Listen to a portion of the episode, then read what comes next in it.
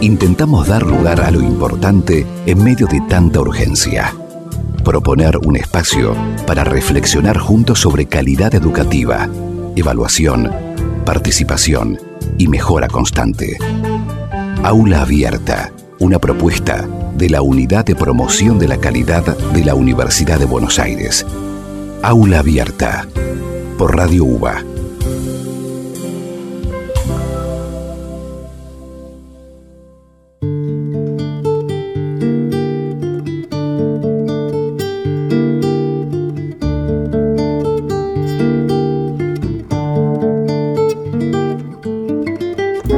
bienvenida, bienvenido a este espacio de encuentro propuesto por la Unidad de Promoción de la Calidad de la UBA, unidad que coordina Marcelo Míguez. En este espacio procuramos el intercambio de ideas y experiencias en torno a la calidad universitaria.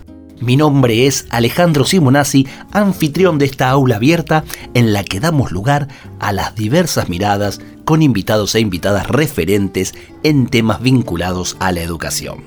Es importante aclarar que este espacio considera que la universidad debe contribuir al desarrollo sostenible de los países y los pueblos y que la educación superior es un derecho fundamental. Sin duda hay en la universidad un enorme potencial para contribuir con la mejora en la calidad de vida de todos los ciudadanos. Tanto la unidad de promoción de la calidad como esta aula abierta son espacios que propone la UBA, universidad pública, gratuita, masiva, cogobernada y de calidad. Para escuchar todos nuestros episodios, búscanos en las redes. Estamos en Instagram y Facebook como Aula Abierta Radio UBA. Aula Abierta. Una propuesta de la Unidad de Promoción de la Calidad de la Universidad de Buenos Aires.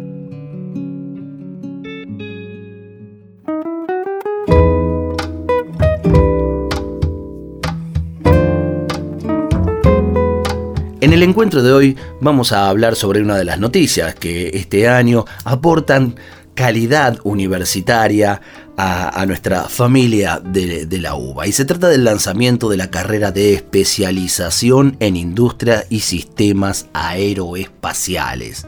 Para esto nos vamos a encontrar nada menos que con el ingeniero Alejandro Martínez, decano de la Facultad de Ingeniería.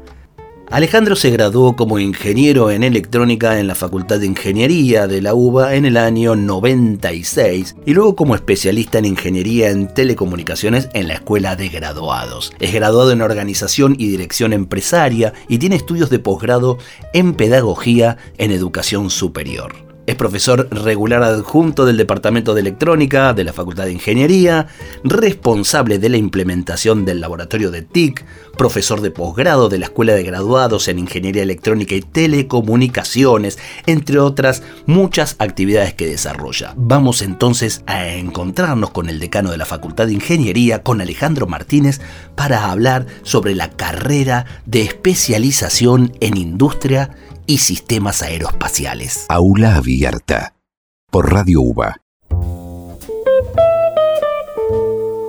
Y ya estamos en esta aula abierta con el decano de la Facultad de Ingeniería, con Alejandro Martínez. Muchísimas gracias por este momento, por este tiempo de, conversación. ¿eh? Hola, ¿cómo estás Alejandro? Un saludo para todos y todas. Eh, bueno, eh, lo que nos congrega en la charla fundamentalmente es esta instalación de, una nueva carrera, la carrera de especialización en industria y sistemas aeroespaciales, que, bueno, lo primero que, me da para preguntar es por qué una carrera de especialización en industria y sistemas aeroespaciales si es una actividad que está demandando especialistas, si la UBA se debía este, este espacio de conocimiento, ¿por qué? Bueno, te explico y, les explico a los, oyentes. Eh, primero quería, quiero decirte y transmitirles que la Universidad de Buenos Aires, eh, y en particular nuestra Facultad de Ingeniería, genera carreras nuevas eh, en base a, algunas experiencias y antecedentes lo más sólidos posibles, digamos. No, no, no se generan carreras por cuestiones, diría, coyunturales o de difusión o de marketing o de simplemente buscar alguna cuestión de, momento. Eh, como universidad pública y siendo la Universidad de Buenos Aires, eh, buscamos siempre escalar a una carrera cuando, cuando realmente amerite, de vuelta digo, en función de antecedentes propios, y también mezclamos, obviamente, diría que lo primero es la necesidad del país, ¿no? Y la formación que haga falta eh, para el desarrollo nacional. Nosotros aquí en la Facultad de Ingeniería hablamos mucho del desarrollo industrial, del desarrollo nacional. Somos una universidad que la financia el pueblo, la financia la misma comunidad y creo que nuestra primera obligación se la debemos a ella. Perdón, esto si bien el estatuto universitario habla de esto justamente en su primera parte, en su primera hoja diría, eh, también habla de una universalidad, una universalidad ¿no? del mundo y bueno, y también formamos para el mundo y eso está bien porque somos una o digamos, uno, uno contempla y, filosóficamente concibe que nuestros países son hermanos y que, que, colaboramos para un mundo mejor, diría, ¿no? Pero eh, el que nos financia es el pueblo argentino, eh, eso también lo meto en la, en la, cuestión. Y entonces nuestras carreras son fruto de, de toda esa historia y todas esas necesidades. En particular, con el tema aeroespacial, eh, y, los sistemas satelitales, ¿no? que están dentro de toda esta gran definición. Inclusive la aeronáutica se la podría poner dentro de esta definición. También fue en un momento discutido esto en el CONFEDI, que es el Consejo Federal de Decanos de Ingeniería, ¿no? la parte de la, ingeniería aeronáutica, ingeniería aeroespacial. Eh, pero, por ejemplo, nosotros aquí en la UA no tenemos la carrera de grado ¿no? de estas, de estas cuestiones, pero sí tenemos obviamente, laboratorio de, eh, perdón, departamento de mecánica, carreras de mecánica, ingeniería mecánica, electrónica, eh, carreras que diría que si bien la actividad aeroespacial, como, como muchas actividades, son muy multidisciplinarias, eh, diría de que hay algunas que son centrales ¿no? para, para, ese desarrollo de la industria. y justamente de las que son centrales, la Facultad de Ingeniería de la Universidad de Buenos Aires tiene tiene mucha historia, ¿no? En, la electrónica, en la mecánica.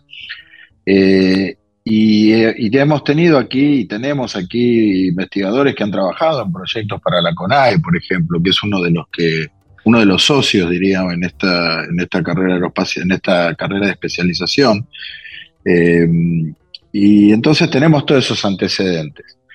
Eh, cuando uno crea una carrera nueva, en general en general empieza por los posgrados normalmente, porque piensan que se pueden adaptar, uno podría tener frutos mucho más rápido adaptando justamente a otros ingenieros y fundamentalmente a los ingenieros que están cercanos a esa especialidad, a los que decía recién, ¿no? los que por ahí están más en el núcleo central de, esa temática. Además, además entiendo que de ahí también eh, pueden surgir docentes, ¿no? Para, para un futuro. Sí, sí, Claro, claro. Eh, es todo un conjunto de cosas que uno cuando aborda o trata de, decir, bueno, terminamos con una carrera de grado, empieza por los posgrados y empieza ahí a, transitar ese camino para dar más rápidamente justamente esos frutos que, decimos más pronto, ¿no?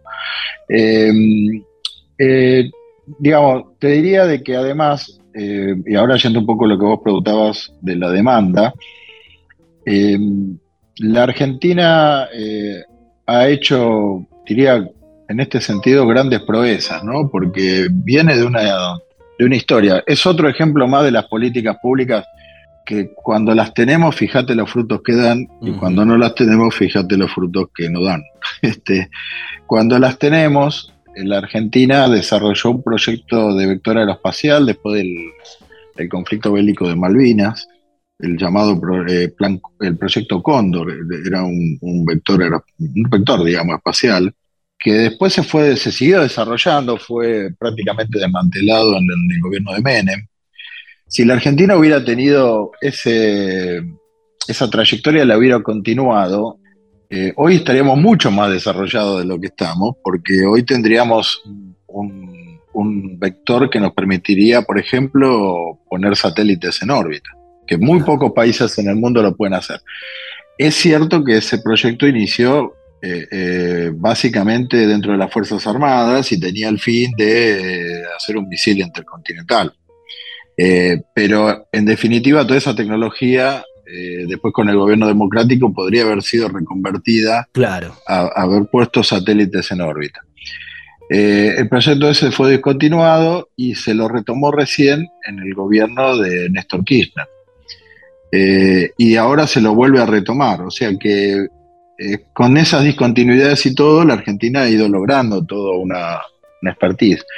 Y fíjate vos que también... Eh, como, el, ahora se lo vuelve a, retomar, es que también luego del gobierno de, Kirchner se volvió a abandonar. Eh, sí, claro. Se volvió a abandonar. Bueno, siempre están las disputas políticas, que, la, que no voy a decir nada que no sepamos, que, que, que hay filosofía, porque lo dicen y se dice públicamente, políticos que piensan de que es mejor comprar las cosas y, y, bueno, y dedicarse a otra cuestión o a otro nivel de los negocios y del desarrollo de, algunos y para algunos, y otros pensamos que hay que desarrollar las capacidades propias, porque si vos mirás la historia, lamentablemente son siempre las mismas discusiones, ¿no? La historia, creo que de, Belgrano para acá, de la historia nuestra, este, uno lee las cosas, y ayer hablaba con un docente acá, y, nos llamaba poderosamente la atención eh, de cómo esas cuestiones de la economía y de estas discusiones, que no son ciencias exactas desde ya, vuelven, se reciclan. Sin embargo, otras ciencias,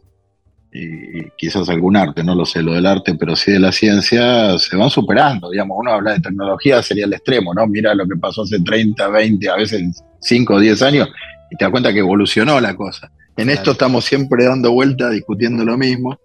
Este, pero bueno, volviendo al tema, es así, la Argentina tuvo un desarrollo histórico vectorial en el sentido aeroespacial y tuvo un desarrollo satelital también, porque fíjate que eh, en la Argentina el INVAP, que es una de las pocas, diría, lamentablemente, industrias del Estado de base tecnológica, ¿no? Eh, que encima ha tenido y tiene mucho éxito en sus tareas, eh, ha desarrollado satélites de comunicación y de observación de la Tierra, y a veces se, denosta esto diciendo de que la Argentina construye satélites que, en definitiva compra parte y lo arma, como si armar un satélite fuera como si armar, un juguete este, muy sencillo de armar. Sin embargo, ya el solo hecho de hacer todos los cálculos para las, eh, las órbitas, este, los servicios, el diseño, todo el proceso de construcción del satélite, el ensayo, todo lo que hace a, eso, por más que compren las partes, porque en ningún lugar del mundo se hacen las cosas completamente, sobre todo cuando es de alta, alto nivel tecnológico como esto, eh, eh, es realmente una, un logro, un logro importante. Creo que el error que hubo eh, cuando esto se concibió, como muchas cosas pasan, lamentablemente en la política, por no tener una previsión planificada o completa, diría, de esto, porque evidentemente se planificó para hacer todo esto, pero hubo una parte que fue más flaca, que fue toda la parte, diría, comercial, comercial diplomática, diría esto, ¿no? Porque fíjate que nosotros hicimos satélites para la Argentina, y nosotros tendríamos que haber hecho una fábrica de satélites para el mundo, para, para los países latinoamericanos, ¿no? Que, muchas veces hablamos de la hermandad latinoamericana, pero fuimos incapaces de poder eh, transferir esa tecnología a nuestros vecinos. Este, y yo creo que ahora el ministro Filmus está trabajando en eso fuerte. Y también esto tiene que ver con eso, esto de la carrera, porque la carrera va a tener gran componente eh, a través de becas y a través de facilidades que los propios países tengan, más allá de lo que haga Argentina, para que vengan eh, profesionales de otros países, ¿no? fundamentalmente latinoamericanos. Eh, estamos hablando con el ingeniero Alejandro Martínez, decano de la Facultad de Ingeniería de la Universidad de Buenos Aires. Estamos hablando de la carrera de especialización en industria y sistemas aeroespaciales. Y me interesa eh, tu mirada sobre la, importancia, si es que consideras importante el desarrollo de la actividad aeroespacial soberano para, para un país o para toda una región. Y a ver, em, yo diría de que, viste, la tecnología y todo lo que estamos hablando de de esta cuarta revolución industrial, eh, ¿no? estos cambios tecnológicos, diría que el capítulo, diría que todo lo, todo lo espacial y en particular lo satelital, porque de vuelta lo espacial es muy amplio, eh, diría que es un capítulo del, desarrollo de, futuro. Y cuando hablamos de desarrollo y hablamos de tecnología, hablamos de soberanía y hablamos de, poder, digamos, ¿no? Yo te doy un dato que alguna vez leí, ¿no? Pero cómo evolucionó la concentración de la riqueza de los, del 10% de los países más ricos versus los más pobres a través de, de las revoluciones industriales, ¿no? Hoy estamos en cerca de 80. Cuando empezó esto en el mundo era 3. Claro. Eh, o sea, la tecnología lamentablemente se desarrolló, por un lado, obviamente positivamente para el, para el bienestar humano, pero por otro lado, favoreció la concentración de la riqueza y del poder. Y la desigualdad, ¿no? Y las desigualdades, exactamente. Entonces, eh, Hoy todos accedemos a mayor tecnología y a cierto nivel de confort, pero todo eso va en beneficio de, poderes concentrados normalmente. Lo vemos, no tenemos que decir nada extraordinario, digamos, y sin mucha complejidad de análisis. Lo vemos en, en, los sistemas informáticos que cada vez están más metidos en nuestras vidas y dependen de lugares centralizados en el mundo. Pero hay una naturalidad, eh, eh, decís que, no hace falta, eh, no hace falta decirlo y, remarcarlo, pero hay una naturalización de, esa concentración que hace que se pierda, al menos en, la sociedad en general, un sentido crítico de esa situación. Sí, sí, yo lo menciono, lo menciono bastante crítico en el acto de graduación, de colación, cada vez que, lo hago, digamos, porque me parece una... Nosotros somos, creo que, bastante deficitarios como funcionarios muchas veces en transmitir a nuestros estudiantes, inclusive a los investigadores, pero el investigador está más tiempo, tiene otra madurez, está en, la universidad, vive de ella y vive para ella. Entonces, en un momento entra, en, entras en, el mundo de, estas discusiones. Pero la mayoría de nuestros profesionales, lamentablemente, salen de esta casa quizás creídos de que pasaron por acá por una cuestión de mérito solamente. y no pasaron por acá. Y claro, y sí, lo digo así, este, pasaron por acá porque hubo una sociedad que lo financió, que decidió que esto sea así, que tengan esas capacidades. Muchos de nosotros somos fruto de ello. O sea, verlo de otra manera sería muy este, parcial y no, y no decirlo me parece una, casi te diría un sacrilegio para lo que pasa en otro pueblo después de que nosotros tratamos de que, de que, de que el país se desarrolle, tenemos que decir estas cosas. Este, y sí, volviendo al tema de la tecnología, sí, lo naturalizamos, hay que decirlo, hay que mencionarlo y hay que trabajar para que hay cosas que son discusiones, ¿no? Hay cosas, eh, en esta cuestión de los satélites, volviendo al tema, también surgieron estas discusiones, ¿viste? Montar un laboratorio de ensayos de satélites como hizo la Argentina al lado del INVAP, en una empresa que se montó, montó el Estado para hacer los ensayos para los satélites, fue una decisión estratégica. Ahora, si alguien evaluaba un mercado que evidentemente después no se desarrolló, eso es lo que dije antes de, quizás de la falencia de todo este proceso, pero la Argentina desarrolló un laboratorio de ensayo de satélite que hoy sirve para otras actividades humanas y para otras actividades de investigación, inclusive eh, productivas, de investigación. O sea, pensar de que podemos discutir hasta dónde tendríamos que desarrollar qué y qué tecnología, pero, pero Pensarlo de otra manera es condenarte a la pobreza y a la dependencia. Y, hablabas de políticas de Estado y de poner en, común diversas miradas, pero con un mismo objetivo. Por ahí la carrera de especialización en industria y sistemas aeroespaciales sintetiza un poco ese trabajo conjunto de la universidad, el Estado y la actividad privada, ¿no? Está la UBA, está el Ministerio de Ciencia, Tecnología e Innovación, la Comisión Nacional de Actividades Espaciales, eh, bueno, la empresa INVAP que, que nombraste, todos colaboraron en la creación de la carrera. ¿Fue complicado alinear ideas, intereses, diversidad de miradas en pos de ese objetivo común? Eh, a ver, primero, viene bien que lo menciones, yo, lo estaba por mencionar, pero, pero digamos, sería como el primer, la primera mención al tema de esta carrera, eh, que es que es, el ejemplo, casi diría, no diría, o, casi perfecto, diría, porque siempre hay algo para, para mejorar, ¿no? Pero pero muy buen ejemplo de, la universidad, el gobierno y la industria. Claro. eh, porque fíjate que se dieron este, estas condiciones. Gobierno porque, porque fue el ministro y es el ministro Filmus el que con su política eh, empujó esto. Eh, universidad porque fue el rector y en este sentido hay que reconocer al rector Barbieri el empuje que tuvo para que, para que junto al Ministerio de Ciencia, Tecnología e Innovación se desarrollara la carrera y bueno, después las empresas Invapi y CONAE que colaboraron. Eh, no fue, no, o sea, hubo que trabajar, trabajó gente aquí de la, de la facultad, eh, mucho, eh, pero creo que se hizo con muy buena predisposición, se discutió y se hizo en tiempo, diría, no sé si récord, pero en un tiempo este, relativamente corto frente a otras carreras y otras discusiones que surgen. Pero acá había mucha motivación y mucha atracción, viste, por el, por el lado del gobierno y la universidad del rector, ¿no? Pero está muy bien, porque así está, está, está planteado, ¿no?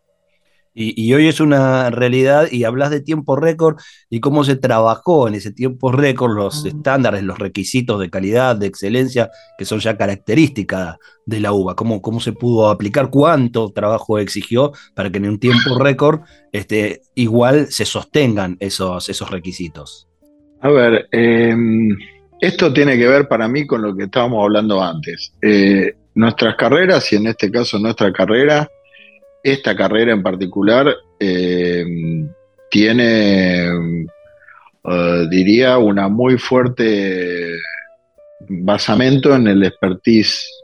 Yo hablé de la facultad en particular, eh, pero estamos asociados en esta, en esta iniciativa con la INVAP y la CONAE. O sea, tanto INVAP como CONAE tienen claro cuáles son los tópicos y, cuáles son los, puntos fuertes para, la capacitación. Es más, en este caso estamos usando de, de, capacidad de docencia de, tanto de IMPAP de CONAE como de la Facultad de Ingeniería, ¿no? Este, o sea que hay una colaboración de gente de las tres instituciones, pero ya te digo, si bien nosotros tenemos esos antecedentes de, grupos, de laboratorios que han trabajado en proyectos, estoy hablando a través del tiempo, eh, con CONAE, con CONAE y, también con IMAP, pero ahora estábamos directamente con ellos y, ellos tienen claramente, digamos, este, visualizado cuáles son esas necesidades y fueron las que se volcaron en el programa. Eh, y te vuelvo a repetir, también se está pensando, porque el tema de capacitar, viste que tiene algunos bemoles que hay que saber. es, como todo, tiene sus, sus cuestiones, no es solamente, a veces uno dice, bueno, dar un curso, dar un... Todo tiene que ver con el objetivo, con los antecedentes, o sea, hay que embarcarlo en un contexto. Eh, digo esto porque inclusive nosotros tenemos más de 20 maestrías y especializaciones y muchas veces uno ve contenidos que a veces dice, oh, pero esto se ve en el grado, esto se ve en tal lado. Bueno, uno piensa en una carrera orientada a cierto tipo de, estudiante, que a veces no es el propio de la facultad. En, este caso estamos eh, eh, concibiendo y presupuestando que, que el estudiante va a venir de otros lugares del mundo y que va a venir fundamentalmente de Latinoamérica, que es donde tenemos que establecer este, eh, relaciones más fuertes con la comunidad aeroespacial y satelital. Entonces, se pensó no solo en la, en necesidad de capacitación que puede tener algún profesional que puede llegar a trabajar en INVAP, en CONAE o en alguna industria nacional, sino que se pensó en un, en un universo más, este, eh, más amplio, ¿no? con la idea de que participen otros, eh, otros actores fuera de la Argentina. ¿no? Y acá está lo importante, ¿no? De, cuán, cuánto eh, espacio le damos, cuánta importancia le damos al desarrollo aeroespacial. Eh, en una historia que contabas, ha, tenido sus abandonos, sus, momentos de retomar la, actividad. En enero de este año, nomás, eh, cuentan de que el, primer mini satélite de origen nacional eh, este, partió, partió al espacio y quienes conocen del tema hablan de un hito histórico. Sin embargo, eh, para la sociedad en general no nos ha llegado esto como, como un hecho este, trascendente de, nuestra historia. ¿Es exagerado por parte de la comunidad científica hablar de hito histórico o nos falta información como sociedad sobre la importancia que tienen estos adelantos?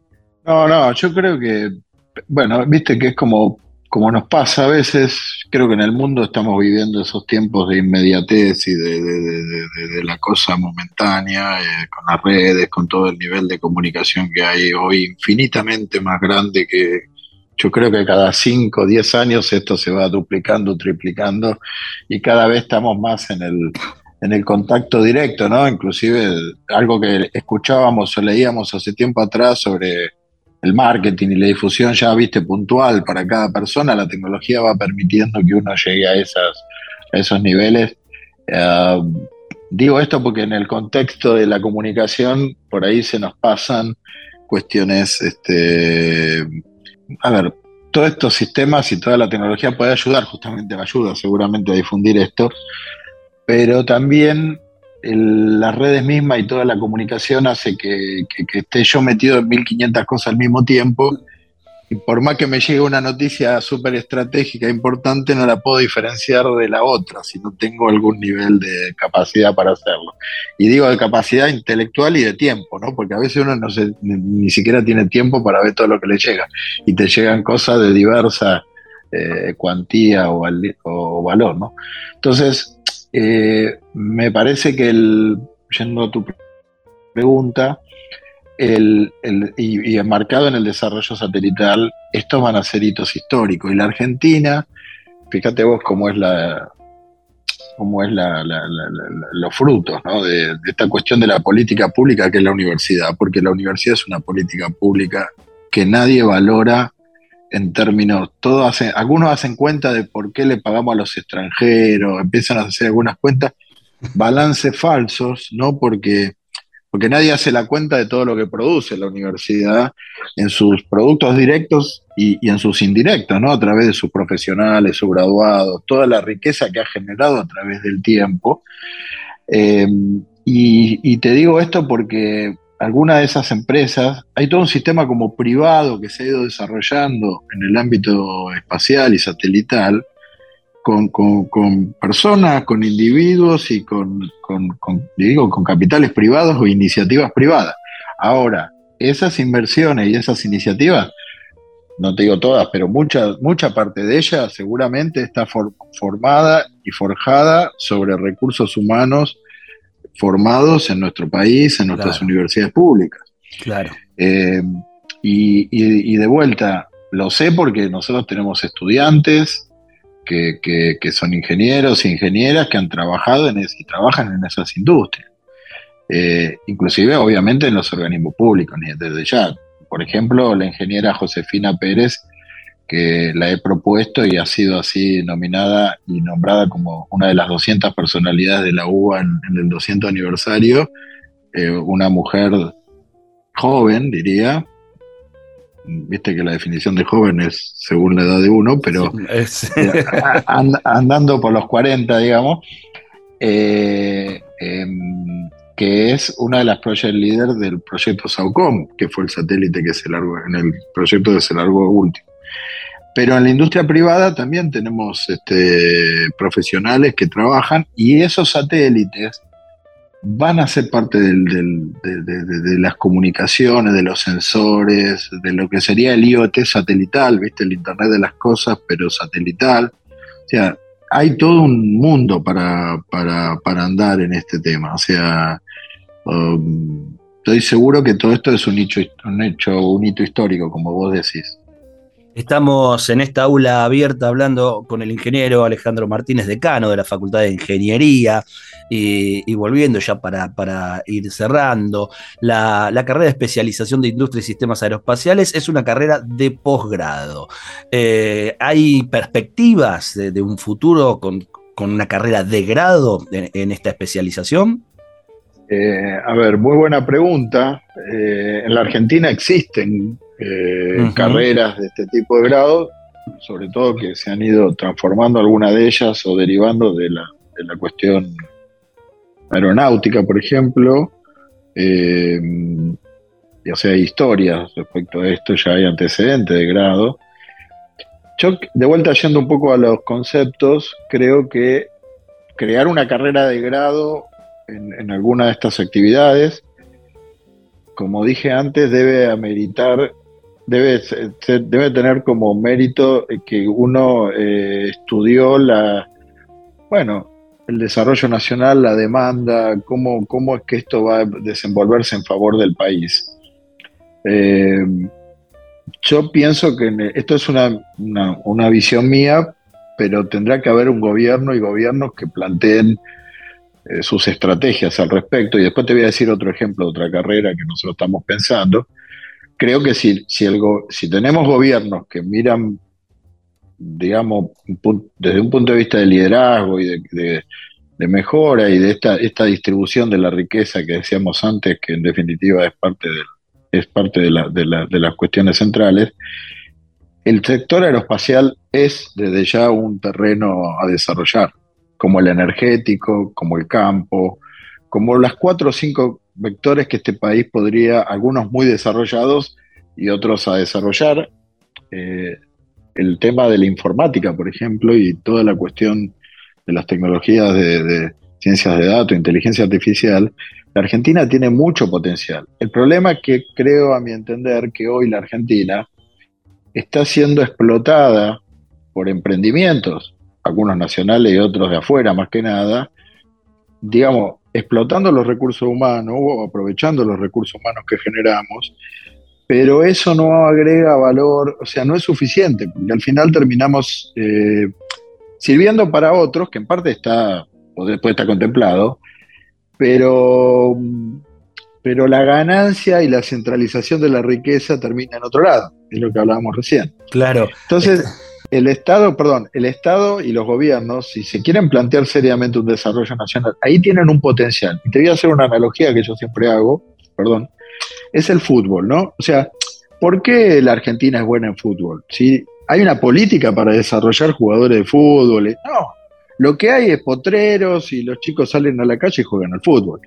En la informática pasa, y en muchas actividades de ingeniería pasa eso. Nuestros chicos son muy buenos, nuestras chicas son muy buenos, son muy buenas, eh, haciendo esto en una computadora, en un bar y, resolviendo temas. Entonces, eh, creo que eso tiene que ver con la cultura, con, la educación, con un montón de cosas que vienen. Pero especialmente en ese ámbito, como por ahí en algún otro, el gobierno tiene que poner el norte y, ya está. Es como que los jugadores de fútbol los tenemos.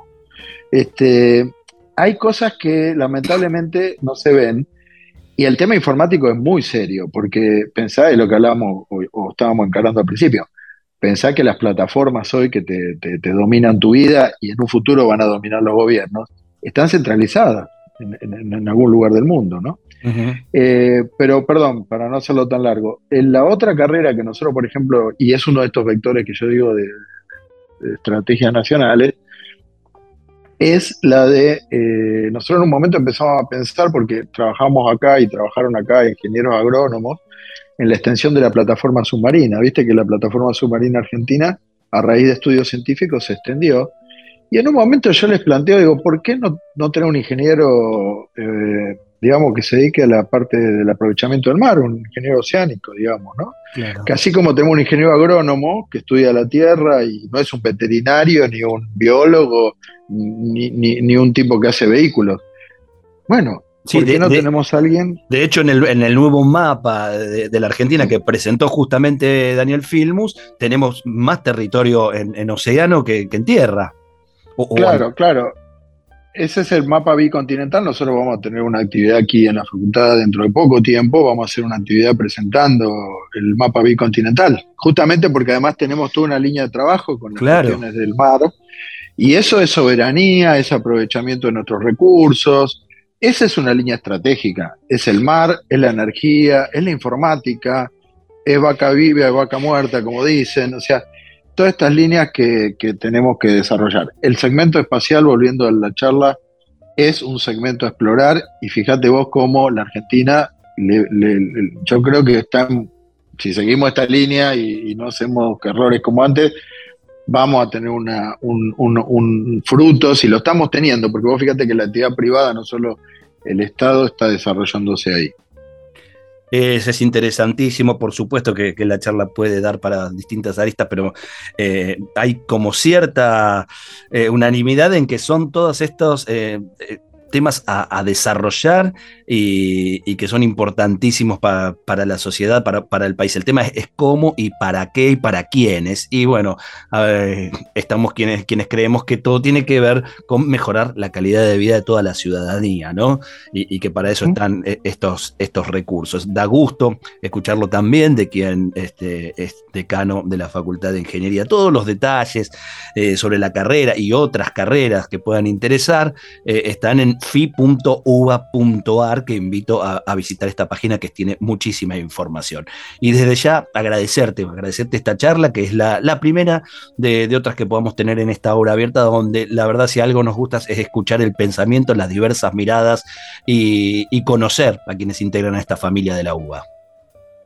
Bueno, yo te agradezco a ti este, desde ya como funcionario y como responsable de esta casa de estudios de la Universidad de Buenos Aires estoy a disposición y a gusto y, este, me parece una obligación nuestra difundir estas cuestiones y aclararlas y transmitir y responder todo aquello que haga falta eh, y fundamentalmente, bueno, como hacemos todos los días, seguir trabajando para, en nuestro caso, para formar más ingenieros e ingenieras. Aquí en esta aula abierta estuvimos hablando con el ingeniero Alejandro Martínez, decano de la Facultad de Ingeniería de la UBA. Aula abierta una propuesta de la Unidad de Promoción de la Calidad de la Universidad de Buenos Aires. Conducción y producción general. Alejandro Simonazzi. Aula Abierta es una idea y realización de la Unidad de Promoción de la Calidad de la Universidad de Buenos Aires, coordinada por Marcelo Míguez. Aula Abierta, por Radio UBA